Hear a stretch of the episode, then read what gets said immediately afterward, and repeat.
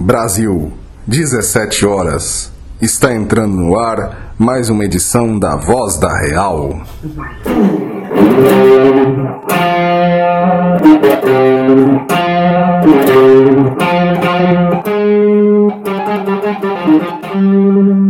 Fala pessoal, o Barãozinho aqui falando para mais uma Voz da Real. Estou aqui de volta com o Diomedes para a gente dar prosseguimento ao nosso episódio. Espero que tenham curtido bastante aí. Curtiram, sei que curtiram, que aqui é assunto é muito foda sobre a ancestralidade do brasileiro, o papel tanto do português, da Índia, da negra, na talvez vadiagem do Brasil, a vadiagem da brasileira, nessa patifaria que vemos aí hoje. Não sei, vamos aqui dar voz pro Diomedes para ele continuar. Vamos aqui exatamente parar da onde que a gente estava a gente estava no capítulo anterior, sobre a mulher negra, a entrada da mulher negra no contexto brasileiro. Começo da escravidão ali, esse período negro na nossa história, mas que infelizmente aconteceu, não tem como negar, não tem como esconder e tem que ser abordado. Fala, Diomedes, continua aí, meu amigo. O microfone é todo seu, manda ver. Agradecido, Barão. Eu falava com vocês no episódio anterior sobre a chegada do terceiro elemento do nosso caldo de patifarias, a mulher negra.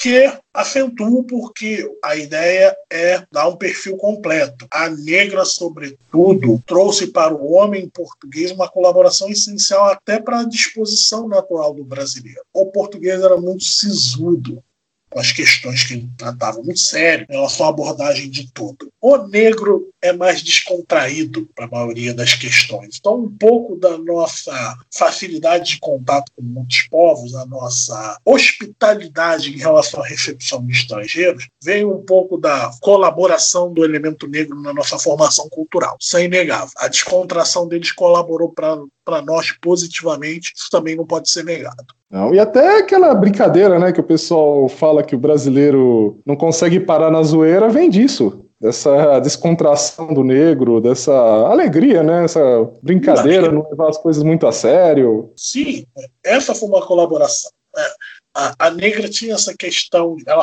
ela era trabalhadora, extremamente, claro. mas ela não tinha esse apego tanto à, à sisudez e à conformidade que o português tinha. Não é muito apegada à formalidade. Podemos explicar desta forma também. Mas ela tinha um apelo que lentamente começou a chamar a atenção do português é preciso recordar, até porque esse é um fato que nossos esquerdinhas não salientam muito na história do Brasil. Fala-se muito do nosso sistema escravista, mas é importante lembrar que não era o português que saía invadindo as tribos africanas para coletar os escravos. Não, os negros lutavam entre si nas guerras tribais. Como resultado desses conflitos, a tribo vencida tinha elementos capturados que eram vendidos como escravos. Tanto que, só um adendo, acho que, acho que foi até o Gilberto Freire, não lembro agora, que falou que muitas, acho que na época ali do auge da escravidão, acho que um dos, dos maiores, das pessoas mais risca, ricas do mundo eram negros, eram chefes tribais negros que capturavam tribos vencidas e vendiam por ouro, né, por marfim, alguma coisa, eles acabavam às vezes tendo até mais dinheiro que muitos príncipes europeus. Sim, com toda certeza, salientando um detalhe: se você não fosse vendido nem tivesse aproveitamento para a própria, tribo, tchau para você, eles matavam. Até isso aí, até um ponto polêmico no livro do do, do Locke, né? Que ele, eu esqueci o nome do livro. Que eles falavam isso e eles falavam, ah, mas o Locke defendia escravidão. Não, ele falou o básico, que assim, que às vezes a escravidão era preferível do que o cara te meter a espada. Dos males o menor. É, então. Como é que é? Se tem duas picas, você prefere ser estuprado pelo japonês, que vai fazer menos estrago. Por aí. Dado esse adendo que eles já vieram de uma sociedade escravista, a negra tinha uma questão em vista. Ela podia não estar aberta à intimidade física num momento determinado, mas ela tinha uma consciência. Se eu pertenço a ele, ele faz de mim o que ele quiser. Meu papel é ceder. Ela era uma coisa que a Índia não era sexualmente submissa. Era mais fiel, digamos, né? Podia ser mais fiel também esse ponto que nem a gente falou no programa anterior, que tinha esse problema da fidelidade entre a Índia e o português. Sim, é, ela precisava de um perfil dominador para se sentir mulher, para se sentir plena. Isso a Índia não tinha. Como você mesmo falou, como ela era uma coisa, digamos, ela pertencia, infelizmente. Não estou aqui de. Tem que sempre desenhar, né? Desenhar, explicar o desenho. A gente não é favorável a isso, hein? Pelo amor de Deus. A gente só está explicando como é que funcionava, hein? Estamos aqui dizendo a coisa como é, pessoal. Então, ela tinha uma condição sexual enraizada que foi muito apelativa para o, o português eu falei a respeito dela não ser naturalmente aberta à intimidade física, e de fato ela não era. Apesar de que, se o português chegasse, vem cá, minha, vem cá, ela não resistia. Mas voltando, ela estava aberta à intimidade física em circunstâncias específicas. Diferente da Índia, que tinha momentos pontuais em que ela se fechava, para você ter uma negra naturalmente aberta, existia um momento. E eu direi aos senhores qual é o momento. Os momentos festivos, principalmente conectados à música e dança. Hum, isso lembra alguma coisa, será, hein?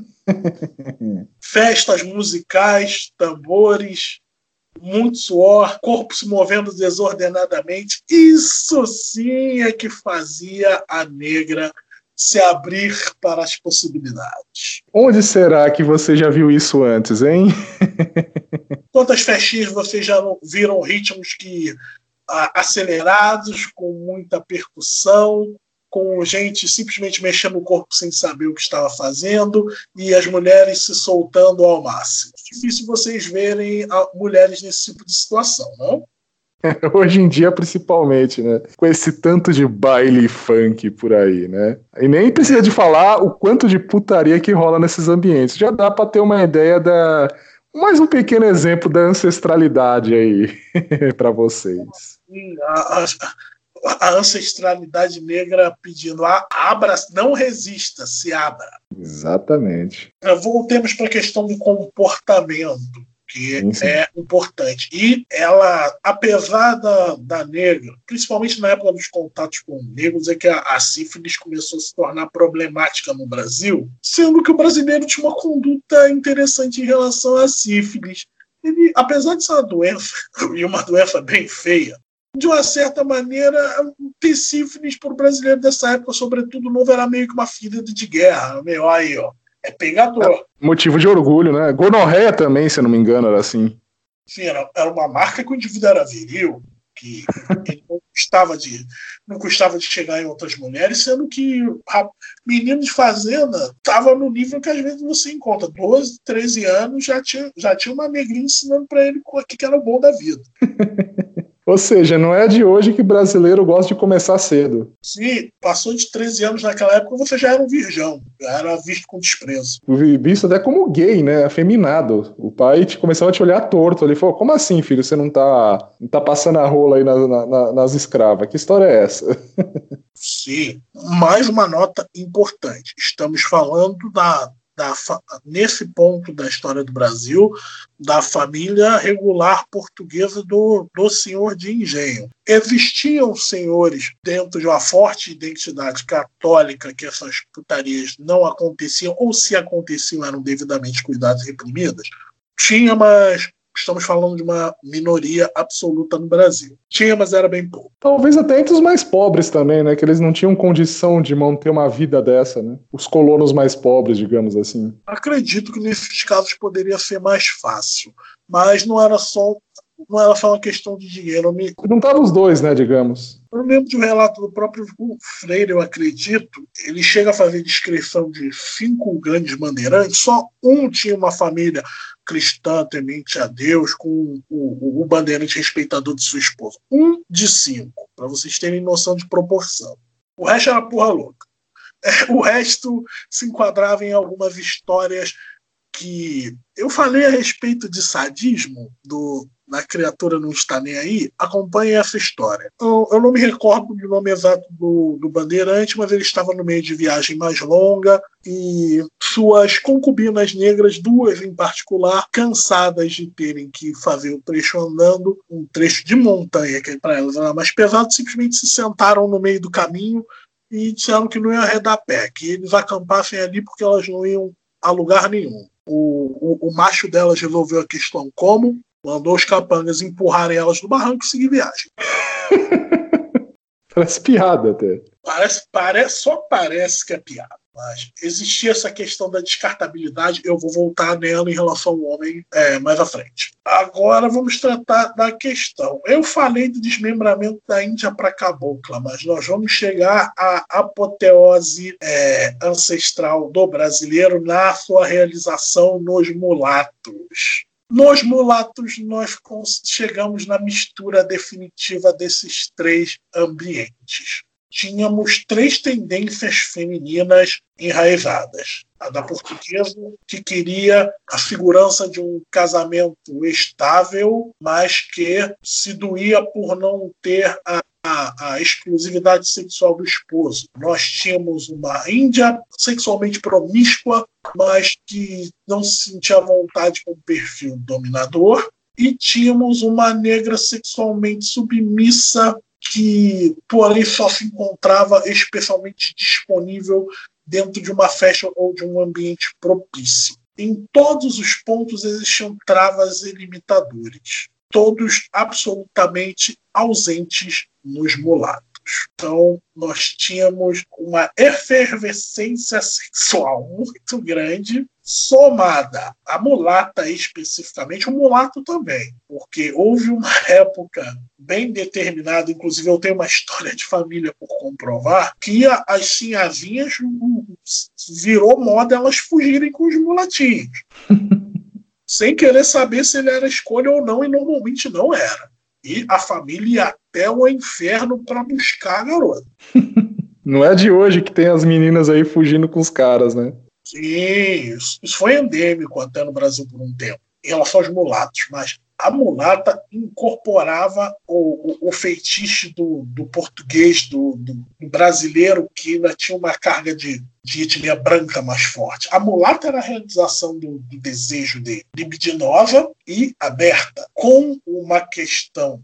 Ela já tinha aprendido pelo contato de por estar no entremeio entre os escravos e os senhores, de que a única é, esperança para elas terem um mínimo de segurança é se oferecerem fisicamente ao, ao homem mais forte que elas conhecessem. Então, não, ela, não, ela não tinha que se prostituir é, é, formalmente, mas ela tinha que se prostituir em termos de, de atitude, de beleza, para poder ter um homem amaziado que cuidasse dela. Isso até parece um pouco aí, né, com a mulherada brasileira quando chega um gringo no Brasil que elas pulam em cima do gringo. Pulam. Não estão nem aí se o cara é pobre.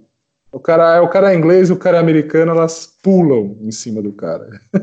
Acentuo, porém, que a, a mistura trouxe uma, uma colaboração importante. Foram fomos mulatos, principalmente, que quando houve a época certa da abertura do aprendizado, aqueles que se apegaram às heranças europeias foram longe. Falam Sim. sobretudo do, do destaque na época que o bacharelado era todo deles. E não é difícil é, verificar na história do Brasil quantos mulatos foram destaque em todos os ramos em que eles se miscuíram. Acho que o principal seria até o Machado de Assis. Ele é um exemplo, com toda certeza.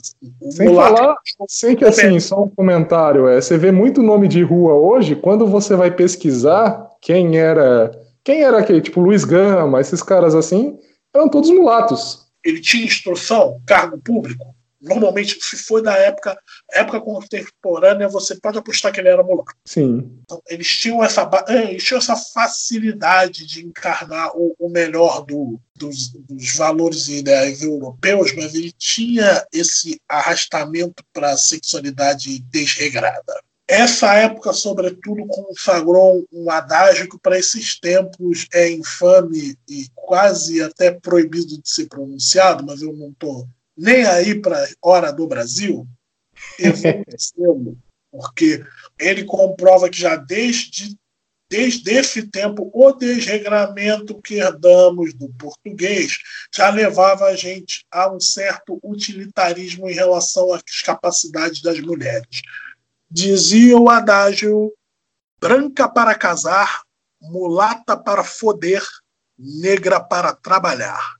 É assim que eles dividiam as mulheres. E o pessoal hoje achando, como é que é o nome? Um absurdo em cara separar as mulheres para casar e para namorar, né? Isso é mais antigo que andar para trás, mano. Isso quer dizer, isso até, isso até ficou mais leve, porque se esse pessoal tivesse que lidar com essa realidade, eu acho que morreriam, morreriam de, sei lá, de estupefação, assim. Eu, eu me arriscaria a dizer, embora não tenha como comprovar com exatidão, essa divisão étnica virou um, virou um símbolo para uma determinada atitude que a mulher pode ativar que evoca essa visão para de mulher casadora, da mulher sensual fêmea, da, da mulher boa para interagir em casa ou no trabalho. Depende de como ela se porta para que o homem a enxergue X, Y ou Z maneira. Mas isso é hipótese que ainda está em formação na, na minha cabeça. Esta ainda falar, já expliquei por baixo, extremamente por baixo, o bando de preguiçosos, porque o Barão vai estar divulgando as fontes de tudo que eu estou falando, e se os senhores quiserem ir mais a fundo, parem de ficar preguiçosos e vão ler, porra. Vão Sim. ler, instruir e colocar uma coisa decente na cabeça de vocês. Sim, a gente tem uma biblioteca inteira de livro aí que a gente joga sempre no, na descrição dos vídeos para vocês ir lá e lerem, porra, não é para ficar manginando mulher, vagabunda aí que nem vocês gostam de fazer. Vamos caçar algo útil para fazer da vida de vocês, né? Estou citando, a bibliografia vai estar anexada a esse vídeo, pelo que o Barão já prometeu. Vai Mas tá. agora que eu já descrevi os elementos do caldo, os mais desesperados devem estar perguntando: e aí, em que isso reflete hoje? Calma que eu vou chegar lá agora. Citei três tipos de mulheres essencialmente frustradas. Sim, frustradas. Uma casadora, a portuguesa, frustrada pela ausência de fidelidade sexual do marido. Temos a liberal, a índia, frustrada por desejar ser dominada, tornada posse dos machos com que ela convive. Temos uma negra, temos uma, um perfil submisso de mulher, frustrada dentro da sua necessidade de ser tomada pelo mais forte e unicamente o mais forte. Se eu somar essas três tendências, prestem bem atenção no que eu vou falar, é muito importante a mulher brasileira é desesperada por segurança. A colaboração ancestral desses três tipos de mulher eleva aquele fudeu que ela tem dentro da cabeça dela por mil. Ela se acha desamparada, sem ninguém para protegê-la, e o pouco que ela pode ser protegida, ela sabe que ela pode perder a qualquer momento. Por que o homem interagiu com essas ancestralidades era basicamente um homem e nisto está a nossa parte do problema. A carga ancestral que o brasileiro tem de achar a mulher fora dos ditames sexuais ou dentro dele, se ele não estiver satisfeito, ele acha ela descartável. Ah, quer me dar? Foda-se, vou comer na esquina. É, é igual biscoito, foi um, vem 18. Era assim que os homens tratavam as mulheres em geral, no nosso princípio, os primeiros brasileiros, os homens agiam assim. Isto era a regra, não era exceção, e era assim que nós tratávamos as mulheres, como descartáveis indignas de proteção. Se você tinha algum, alguma fantasia de, oh, nós éramos os homens católicos honrados, todos. Tá iludido, meu amigo vai olhar, no, vai olhar nos seus ancestrais e, sim, os primeiros tratavam elas como lixo. Até os nossos avós, assim, avós, você vê, não eram muitos ali que eram homens católicos. Assim, muitos eram católicos, é óbvio, mas sempre tinham ali um rolinho, uma amantezinha, meio que tava nem aí com a, com a sua avó, no caso, né? Só foi importar com ela quando já tava velho. Verdade tem que ser dita, né? lembrando que eles já estavam repetindo esse perfil de descartável. Já estavam vindo com de algo que já era desde o nascimento do Brasil, basicamente. Sim, e fedendo a isso dentro dos, dit da, dos ditames e dos outros impulsos cada geração dentro da sua época. Sim. Mas voltando para a mulher, nós temos uma brasileira hoje que é fundamentalmente desesperada por segurança. E uma que ela é rachada por dentro rachada porque ela sabe que se ela, entre aspas, se prostituir, se mostrar continuamente bela, desejável, disponível para o homem que a interessar, ela ganha proteção. Mas é uma proteção que ela pode perder a qualquer momento por competitividade de outras mulheres ou pelo decurso do tempo. Por outro lado, a essência branca dela quer sim estar casada, com uma união sólida, reconhecida, com uma família bem nutrida e bem estruturada, mas esse outro lado dela é frustrado porque ela sofre quando a traição vem se vier. O que a suprema canalhada esquerdista fez com a mulher brasileira? Disse: minha filha, não sofra. Você quer casar, continuar se oferecendo para os outros homens? Você pode ter os dois, meu amor. Como? Vou tornar esse casamento dissolúvel, vou demover dos homens o direito de protestar pela sua o seu excesso de exposição pública, vou dar facilidade para você reter os bens que pertencem a esse homem para você, vou diluir os problemas de ambos os lados para que, sim, você possa se casar, adquirir um status respeitável por um tempo e manter-se disponível para outros machos e sair desse casamento a hora que você quiser, preservando uma parcela dessa segurança.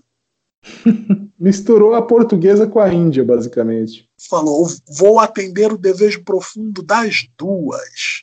Só que ao atender o desejo profundo das duas, não tem como se livrar desta mulher se manter frustrada ela continua sofrendo. Um lado dela sofre por não ter um homem só para si, um lado dela sofre por ela estar sendo dominada, um lado dela sofre por não estar tendo um macho do lado dela. É a parte negra, né? A parte negra gritando ali, e eu aqui, não tenho o que eu quero? E ela nunca tem o que você quer. Está parecendo semelhante ao que alguns de vocês, meus ouvintes, leram como Lado Obscuro? vocês não sabiam de onde vinham, meu filho. Surpreso, meus amigos? Deram aquele plim aí? Espero que sim. Mas sigamos, porque eu falei disso por baixo. A descarta a nossa participação na questão, nosso nosso pecado ancestral original. Não termos protegido nossas mulheres da maneira devida. Não fizemos isso. Acentua um lado onde a erosão aconteceu por ponto totalmente diferente. A intenção do americano era efetivamente de povoar a terra. Então ele, ele de formação protestante sólida, tinha noção de que eles dependiam das mulheres das famílias para ter continuidade naquela terra. Então de início, eles tinham toda uma tradição de respeito à mulher que os homens brasileiros cagavam e andavam no início. Aliás, essa, essa tradição de respeito dos americanos às mulheres se reflete muito até hoje. Você vê que. Instrumentalizada é. contra eles. Sim, isso está sendo usado muito contra eles. Tanto que tem até a figura do White Knight, que é basicamente americana. Ela foi pro Brasil por quê? Porque a gente importa muita porcaria de lá para cá. Então, acabou que pegando essa. Que o que era um ponto positivo acabou virando negativo com a mudança dos tempos, né? A deteriorização social aí. Sim, o... os blocos globalistas são foda, sempre te puxam pelo lado mais fraco. E sempre tem um na guerra deles. Bom, falei um pouco da nossa tragédia para os senhores que, sim, é, o, o, marxismo cultural, as influências culturais, restrições de imaginário, todas se aproveitam de uma má tendência interior da mulher e do homem também. Porém, eu falei aos senhores lá na frente que os portugueses só cobravam uma coisa de importante para um português se estabelecer aqui, e para todos os que vieram depois. Esta cobrança é em cima de um fato, um legado ancestral unificante que o brasileiro tem e que digo aos senhores com toda a confiança que é a única alternativa que nós teríamos de puxar de nossa ancestralidade um, elemento unificador que poderia é, integrar melhor o nosso comportamento com a mulher, tanto no nível pessoal quanto no nível social. Sabe o que o, um português cobrava de alguém que vinha para o Brasil, era católico. Tudo que os portugueses queriam saber, tu é católico, meu filho? Pode vir para o Brasil, fica à vontade.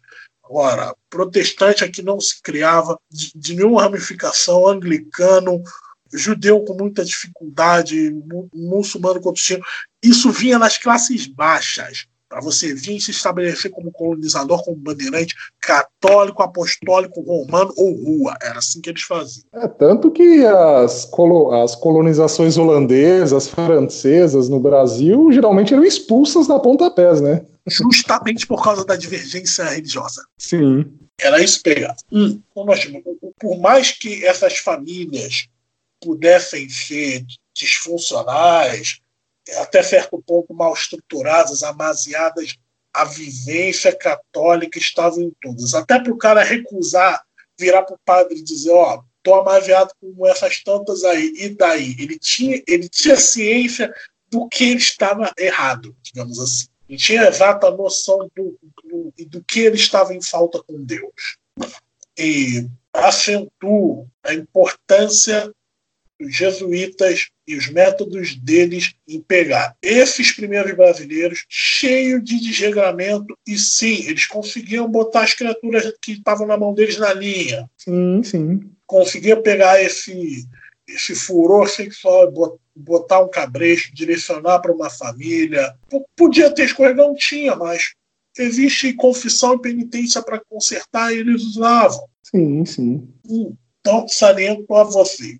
A Igreja Católica Apostólica Romana está no fundo ancestral de todos os brasileiros. No bater pezinho do ateu mais arraigado, na, no furor contestador dos nossos colegas protestantes, no desprezo que alguns cultuadores de matrizes africanas têm, essa rejeição ainda é a imagem da igreja ancestralmente enraizada no interior deles. E apenas através dessa imagem ancestral, enraizada no nosso íntimo, constante entre nós, a única coisa constante no brasileiro, desde o início, nisto está a base ancestral positiva pelo qual não só um relacionamento pode ser vivenciado de forma saudável, mas de onde pode se retificar muito dos desvarios do brasileiro. Sim, sim, sim. Tanto que o Brasil, assim, antes dessa patifaria toda que começou a acontecer da década de 60 para cá, Malemar, assim, mesmo com a trancos e barrancos, era um dos países mais católicos do mundo, começo do século XX, mais ou menos. Era um país muito devoto. Sim,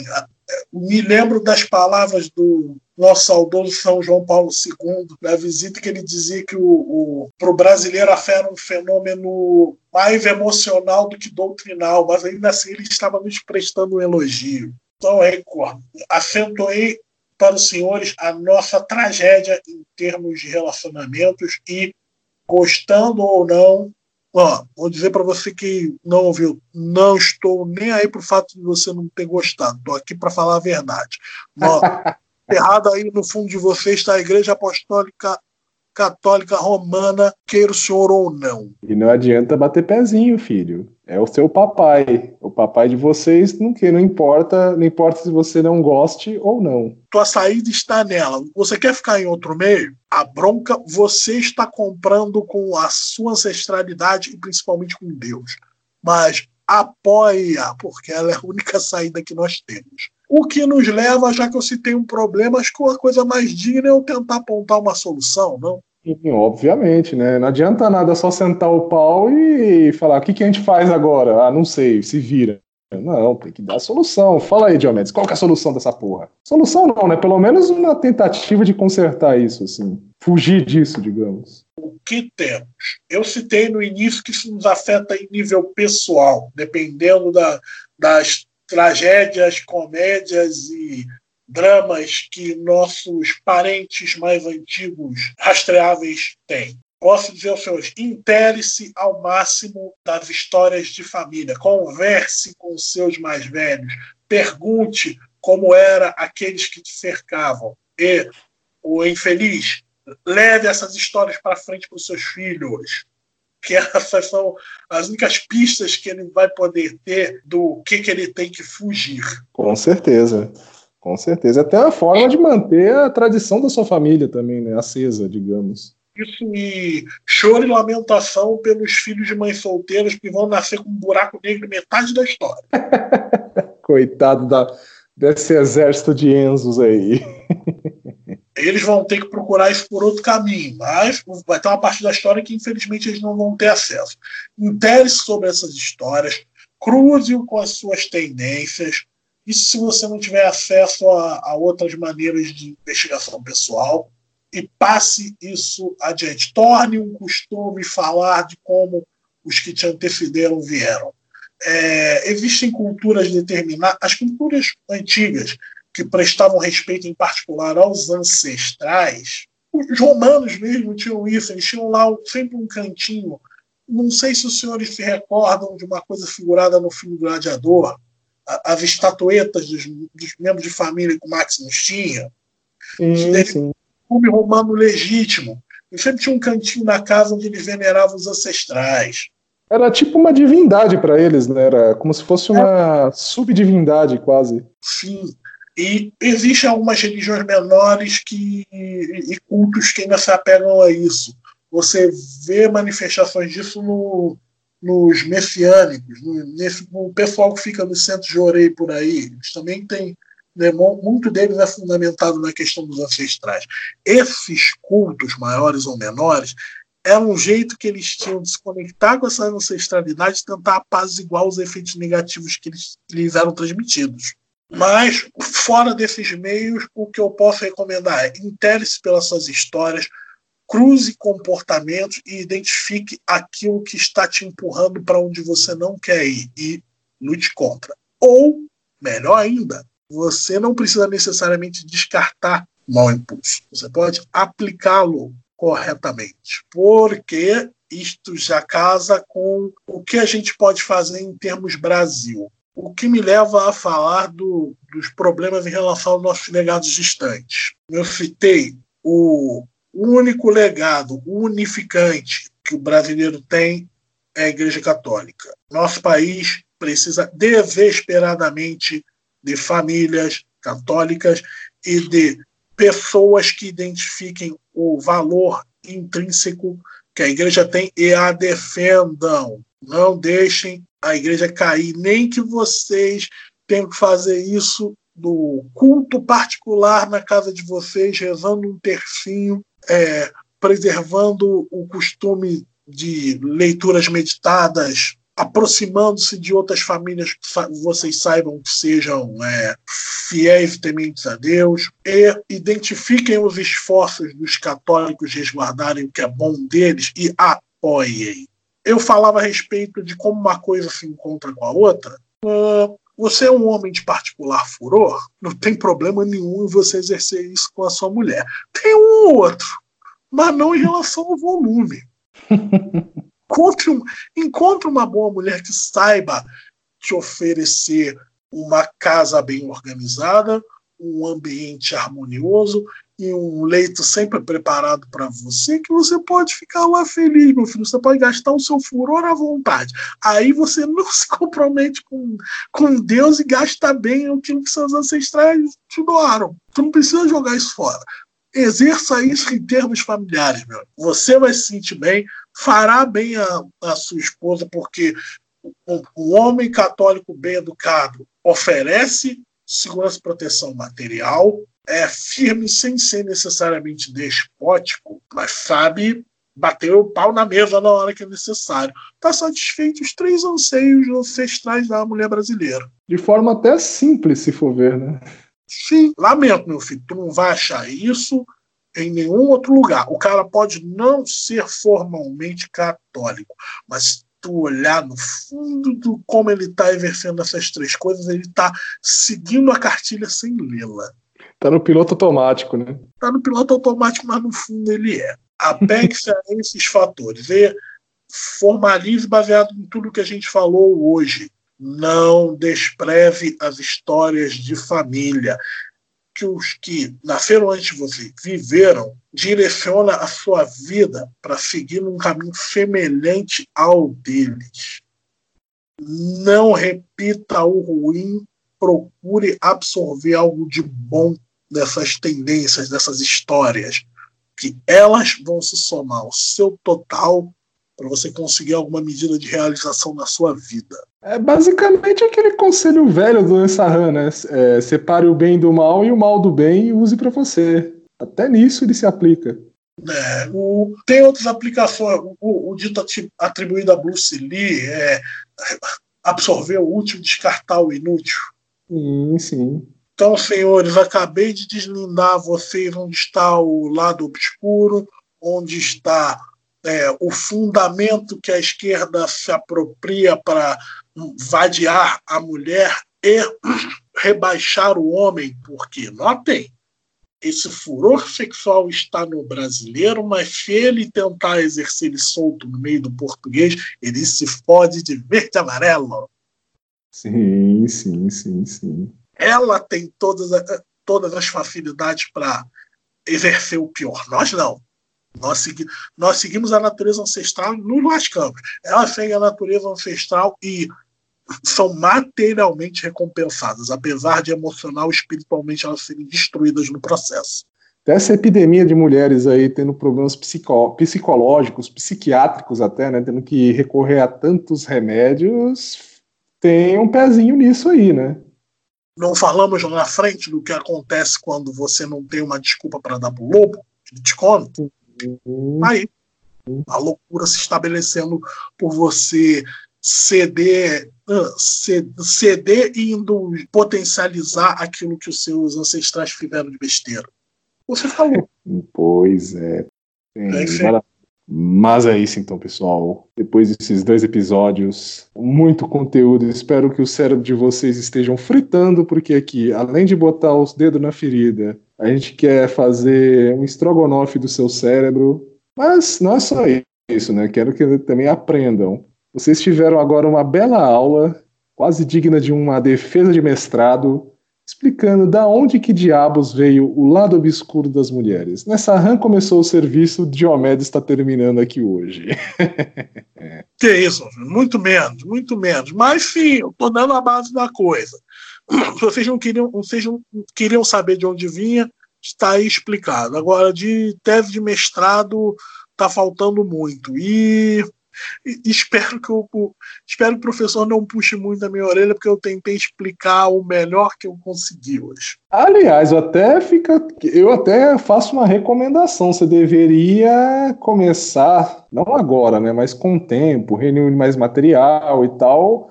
O Olavo sempre fala muito, né, dos seus alunos escreverem livros. Que tal escrever um livro sobre isso no futuro? Futuramente, não agora, claro. Sobre isso eu posso dizer a vocês, é, é, roguem a Deus que me dê uns 10 anos a mais de vida. Só mais uns 10 aninhos e vocês vão ver eles por aí. Pode deixar.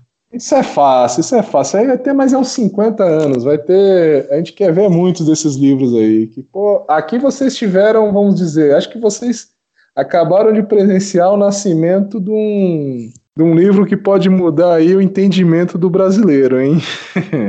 que Deus nos ouça, né? Que Deus nos ouça, que seja isso mesmo. Amém. Mas então é isso, pessoal. Espero que tenham curtido. Espero que o cérebro de vocês estejam trabalhando a milhão neste momento para processar essa montanha de informação que o Diomedes passou para vocês nesses dois episódios. E vamos me despedindo aqui. Diomedes, quer falar mais alguma coisa para o pessoal ou encerramos por aqui? Agradeço a todos vocês por terem me ouvido nesses episódios e tá reiterado o que eu disse nos anteriores. Tendo assunto para falar e o Barão me convidando, estamos aí. E tem assunto, porque a gente estava até conversando nas nossas famosas conversas privadas, tem alguns assuntos aí bem interessantes aí, especialmente um aí que é muito. O pessoal leva como piada, o pessoal leva até alguns a sério, mas tem um fundamento disso aí que a gente vai tentar destrinchar mais para o futuro aí. Vamos montar a pauta direitinho. Que é, vamos dar até um pequeno spoiler, né? Esse pessoal aí que fica falando de travesti, que é melhor que a mulher, que travesti é isso, travesti é aquilo. Olha, a gente já, já tá na nossa alça de mira falar sobre isso, hein? Estamos já só montando aqui, discutindo internamente mais ou menos o que, que vai ser, mas se preparem, algumas reais Temos serão uma... metidas. Temos Fala? algumas verdades inconvenientes para falar a respeito. Sim, sim. Aqui é o canal das verdades inconvenientes. Aqui a gente não tem medo de nada. Agradeço mais uma vez pelo convite. Não, que é, você sabe que a casa está sempre aberta para você. Mas é isso aí, pessoal. Muito obrigado de novo aí pela paciência, pela audiência. Fiquem todos com Deus. Um abraço a todos vocês e até uma próxima Voz da Real.